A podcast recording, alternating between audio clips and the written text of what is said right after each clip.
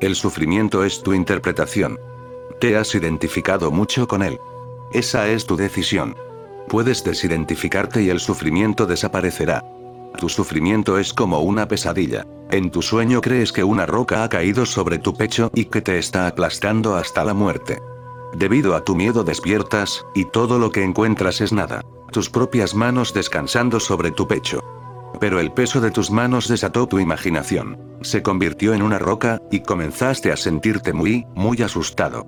Y debido a tu miedo has despertado, y ahora ríes. Pregunta a los budas, pregunta a los despiertos y te dirán que no hay sufrimiento en el mundo.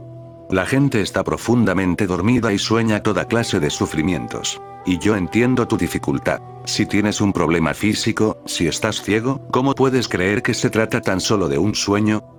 Si estás lisiado, ¿cómo puedes creer que es solo un sueño? Pero no has observado. Todas las noches sueñas y todas las mañanas sabes que era un sueño lleno de disparates. Y nuevamente soñarás, y nuevamente en sueños creerás que eso es la verdad. ¿Cuántos sueños has tenido en tu vida? Millones de sueños. Cada noche sueñas casi sin interrupción. Solo se detiene el sueño durante algunos minutos y después nuevamente comienza otro ciclo de sueños. Has soñado millones de sueños. Y cada mañana te has reído y te has dicho que eran irreales, pero no has aprendido gran cosa. Esta noche, nuevamente, cuando sueñes persistirá la misma falacia. Creerás que eso es verdad, durante el sueño creerás que eso es verdad.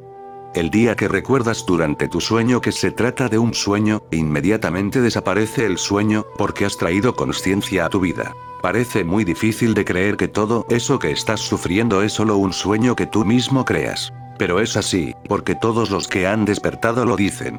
Ni una sola persona que haya despertado ha dicho lo contrario.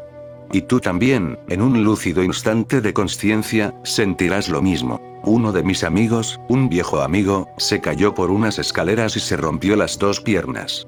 Fui a verle. Tenía un tremendo dolor. Y era una persona muy activa, a pesar de que era muy anciano, 75 años, pero era muy activo, casi juvenil, y corría tanto detrás de aquello y de lo otro, haciendo esto y aquello, que le resultaba imposible permanecer en cama. Y los doctores habían dicho que tendría que permanecer en cama al menos durante tres meses. Esto era una calamidad todavía mayor que las dos piernas rotas. Cuando le vi comenzó a llorar. Nunca había visto llorar a ese hombre, es un hombre fuerte, un hombre muy fuerte, un hombre casi de acero, que ha visto toda clase de cosas en su vida. Es un hombre muy veterano. Le pregunté. Tú, y llorando. ¿Qué pasa contigo? Solo bendíceme para que pueda morirme. Me respondió. No quiero vivir más. Tres meses en la cama. ¿Te lo imaginas? Esto es una tortura. Han pasado solo tres días y parece como si me hubiera pasado casi tres años en la cama. Tú me conoces, dijo, no puedo descansar. Solo bendíceme para que me pueda morir pronto. No quiero vivir más.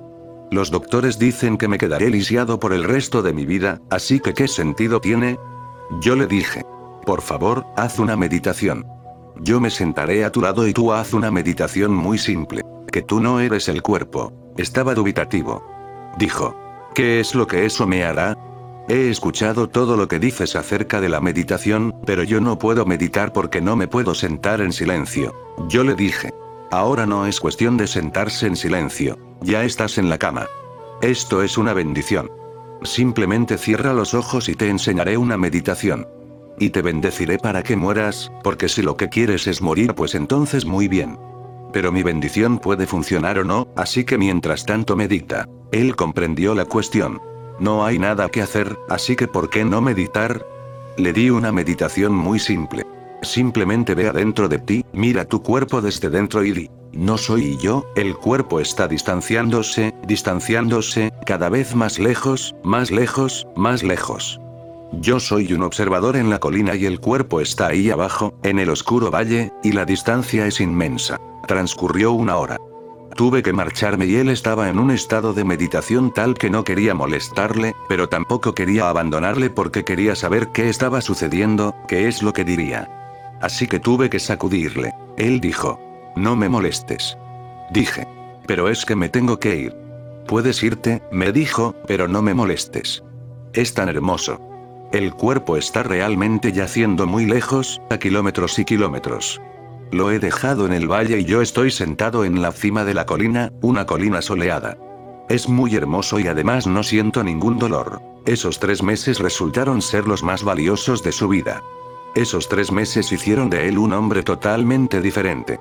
Todavía está lisiado, no puede caminar, tiene que permanecer en cama la mayor parte del tiempo, pero no encontrarás una persona más feliz. Irradia felicidad. Ahora dice que no fue una maldición, que fue una bendición. El sufrimiento puede transformarse en felicidad. ¿Quién sabe? Tú estás transformando tu felicidad en sufrimiento.